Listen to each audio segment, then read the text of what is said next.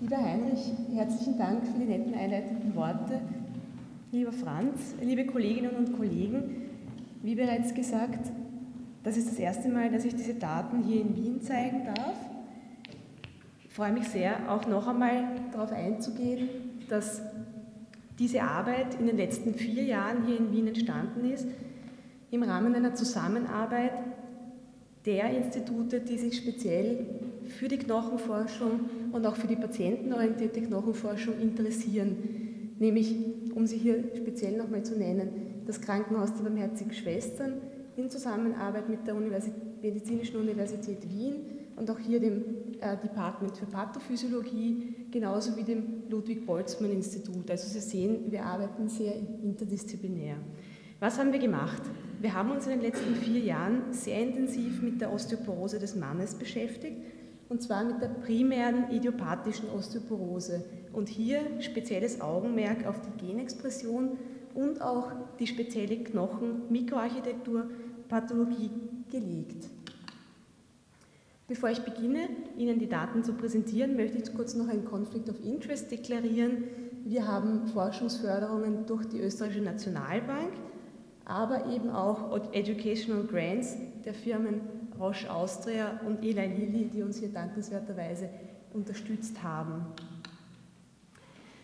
Wie Sie bereits am Namen primäre idiopathische Osteoporose des Mannes erkennen können, weiß man eigentlich über diese Krankheitsentität nicht sehr viel, außer dass die Patienten klinisch sehr häufig mit Fragilitäts-, mit Insuffizienzfrakturen sich präsentieren und dass wir diesen Patienten eigentlich häufig nicht mehr sagen können als, wir können ausschließen, dass sie eine sekundäre Osteoporose haben. Warum sie sich ihren Knochen brechen, wissen wir leider nicht.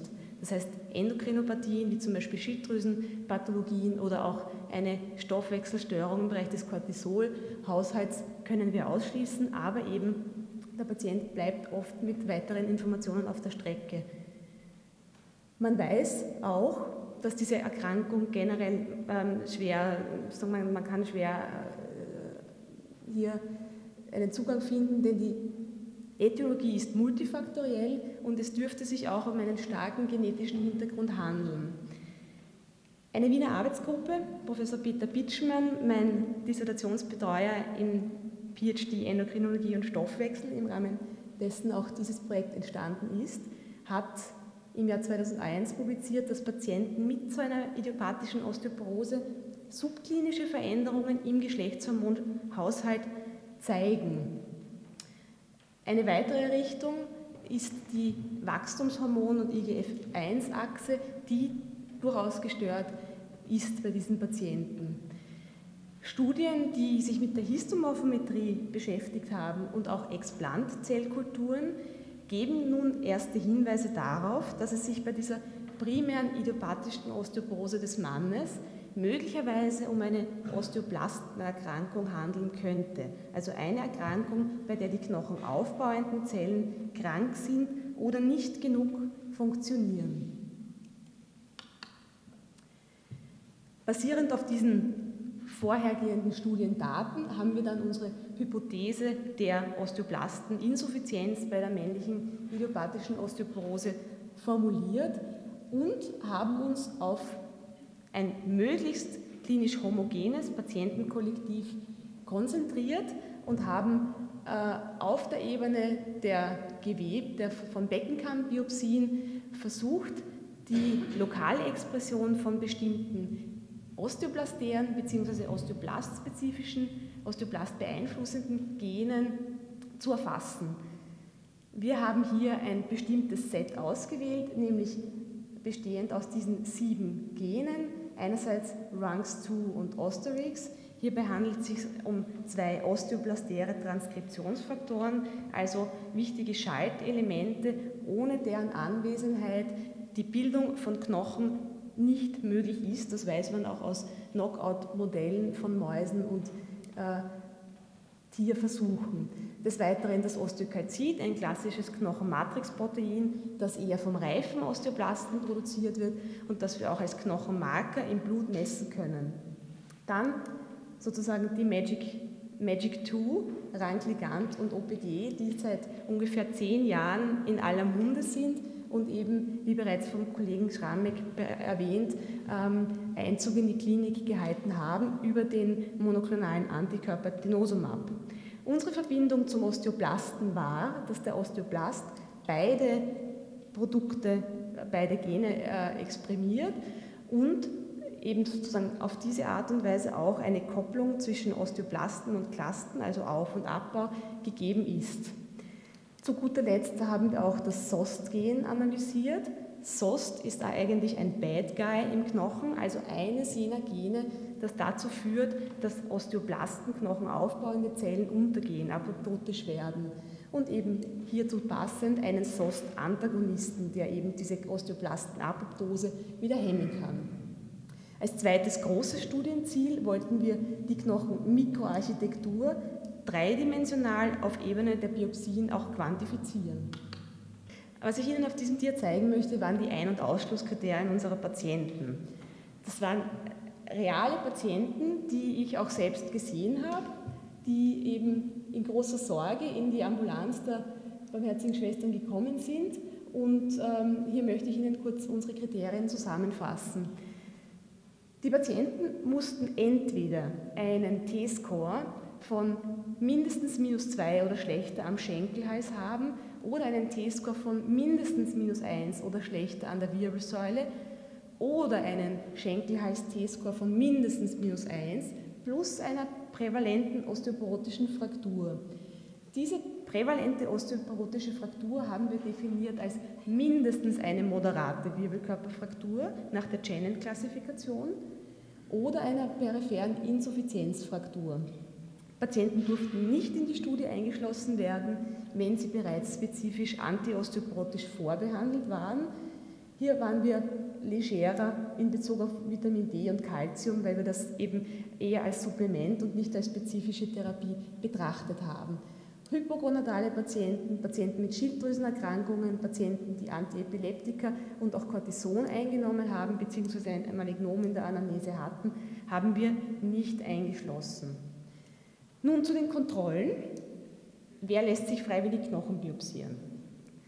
Daran hätten wir uns fast die Zähne ausgebissen und haben dann lange diskutiert und überlegt, wie wir denn an äh, gesunde Kontrollen kommen könnten. Und der Weg, für den wir uns entschieden haben, war dann die Gerichtsmedizin.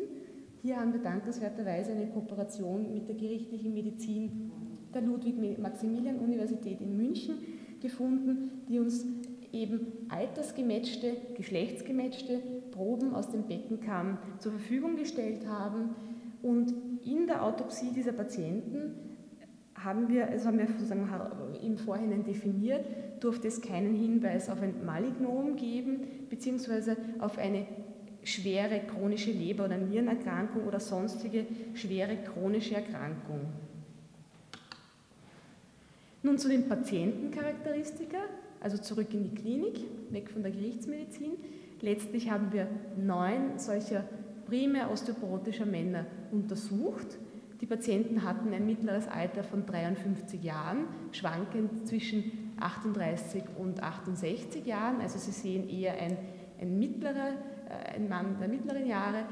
Die, die Knochendichte-Werte, die wir gemessen haben am Schenkelhals, waren ein T-Score von minus 2,33, an der gesamten Hüfte minus 2,32 und an der Wirbelsäule ein T-Score von minus 2,5. Der mittlere Body Mass Index der Patienten lag bei 27, was relativ hoch ist und eigentlich bereits in den Bereich des leichten Übergewichts fällt. Allerdings bezogen auf das Alter dieser Patienten letztlich wieder eine typische Körperzusammensetzung eines mitteleuropäischen Mannes in diesem Alter darstellt. Alle unsere Patienten hatten Insuffizienzfrakturen, was uns insofern beruhigt hat und auch äh, sehr, sehr, sehr positiv gestimmt hat für die Studie, weil wir auf diese Art und Weise sicher gehen konnten, wirklich Patienten mit einem klinisch manifesten Problem untersucht zu haben. Ein Drittel dieser Patienten hatten periphere Frakturen, zwei Drittel dieser Patienten hatten Wirbelkörperfrakturen, die radiologisch verifiziert worden sind. Wir haben eine sehr genaue Familienanamnese erhoben, Eine Familienanamnese, die positiv war, war definiert als das Vorliegen von Frakturen, osteoporotischen Frakturen bei entweder Mutter oder Vater oder der Diagnose Osteoporose bzw. der Einnahme von Osteoporose-Medikamenten bei Vater oder Mutter. Interessanterweise war es so, dass ein Drittel unserer Patienten so eine positive Familienanamnese hatte und dass genau diese Patienten eine noch niedrigere Knochendichte als die übrigen Patienten aufwiesen, nämlich minus 10 Prozent, noch einmal weniger an der Wirbelsäule und das war auch ein signifikanter Unterschied.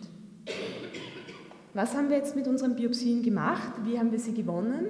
Wir haben hier einen möglicherweise etwas ungewöhnlichen Zugang gewählt, nämlich die sogenannte Wiener Doppelbiopsie, die bei den Barmherzigen Schwestern auch entwickelt wurde. Hier eben besonders interessant, eine Biopsie dieser beiden Beckenkammbiopsien geht in die Strukturaufarbeitung, nach der Fixierung eine Kunststoffharzeinbettung, eine histomorphometrische Auswertung mit dem Mikro-CT und letztlich eine entsprechende Bildbearbeitung und Auswertung. Und die zweite Biopsie wurde dann entsprechend aufgearbeitet mit ähm, einer RNA-Extraktion, einer reversen Transkription bzw. einer anschließenden Real-Time-PCR, um die Expression der bereits vorher genannten Gene näher zu quantifizieren. Und hier sehen Sie nun die Ergebnisse. Erstens möchte ich Ihnen zeigen, dass im Vergleich zu den Kontrollen die Patienten, die hier immer in dunkelgrau dargestellt sind, bei der Analyse der Gene Wind 10b, RUNX2, Rankel, Osterix, SOST und OPG generell eine viel geringere Spanne der Expression aufwiesen als die nicht osteoporotischen Kontrollen aus der Gerichtsmedizin. Und dass außerdem die Expression von Wind 10b RUNX2, Rankligand und auch überraschenderweise SOST signifikant niedriger waren bei diesen Patienten mit der manifesten primären Osteoporose. Wenn wir uns nun die Knochenmikroarchitektur anschauen, sind verschiedene Dinge auffällig.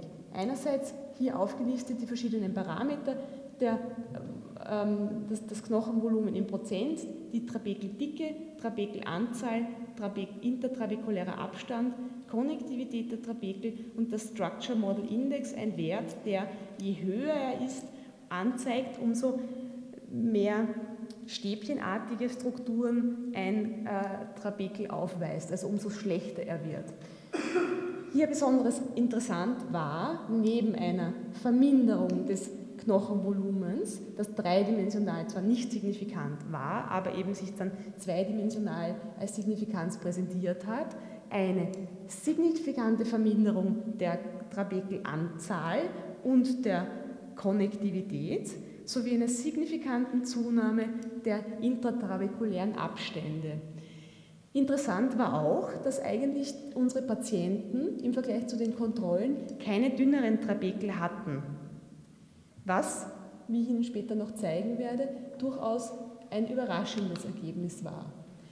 Die ergänzende Histomorphometrie, also eine quantitative, semi-quantitative Auswertung der histologischen Schnitte, zeigt ein ähnliches Bild, nämlich eine signifikante Verminderung der Knochenoberfläche, der Knochenvolumina bei den Patienten zusätzlich einer Verminderung des Knochen, des, des nicht mineralisierten Knochens, des Osteoids, also dem gegenteiligen Bild wie bei der Osteomalazie. Also es wird auch zu wenig nicht mineralisierter Knochen gebildet, aber auch eine Verminderung der Osteoklasten. Was mich nun zu folgenden Schlussfolgerungen bringt, nämlich erstens konnten wir in unserer Studie einen weiteren Hinweis zeigen für eine gestörte Osteoplastenfunktion bei Männern. Wir interpretieren die verminderten Spiegel an Rangligand zusammen mit der verminderten Osteoklastenanzahl als Ausdruck der Kopplung der Osteoblasten an die Osteoklasten und somit einer Anpassungsreaktion der Abbauseite an die Aufbauseite. Hier ein durchaus kontroverses Ergebnis, die Verminderung des Sklerostin. Eigentlich würde man ja erwarten, dass ein Knochen, in dem Sklerostin vermindert ist, durchaus gesund ist, durchaus ähm, eine, eine verbesserte Masse und Qualität auch aufweist. Aber nein, das war eben bei uns nicht der Fall. Und wir interpretieren dieses Ergebnis aber folgendermaßen, nachdem der Osteozyt, die auch von Professor Resch eingangs erwähnte, ähm, im Knochen ruhende Zelle ist die Hauptquelle des Sklerostins. In dem Moment, wo Sie eine Verminderung des Knochenvolumens haben, haben Sie auch eine Verminderung der Quelle für dieses Gen. Auch ein autoregulatorischer Rettungsmechanismus, eine endogene Suppression im Erkrankungsfall dieses SOST wäre denkbar, aber das bleibt hypothetisch und spekulativ und wir haben das nicht weiter untersucht. Wenn wir uns noch einmal in Erinnerung rufen, dass die Expressionsprofile sämtlicher Gene bei unseren Osteoporose-Patienten deutlich niedriger war als bei den gesunden Kontrollen und wir auch die Literatur bei verschiedenen osteoporotischen Frauen ansehen, dürfen wir durchaus hypothetisieren, ob nicht die Osteoporose möglicherweise eine Erkrankung der flauen Genexpression sein könnte.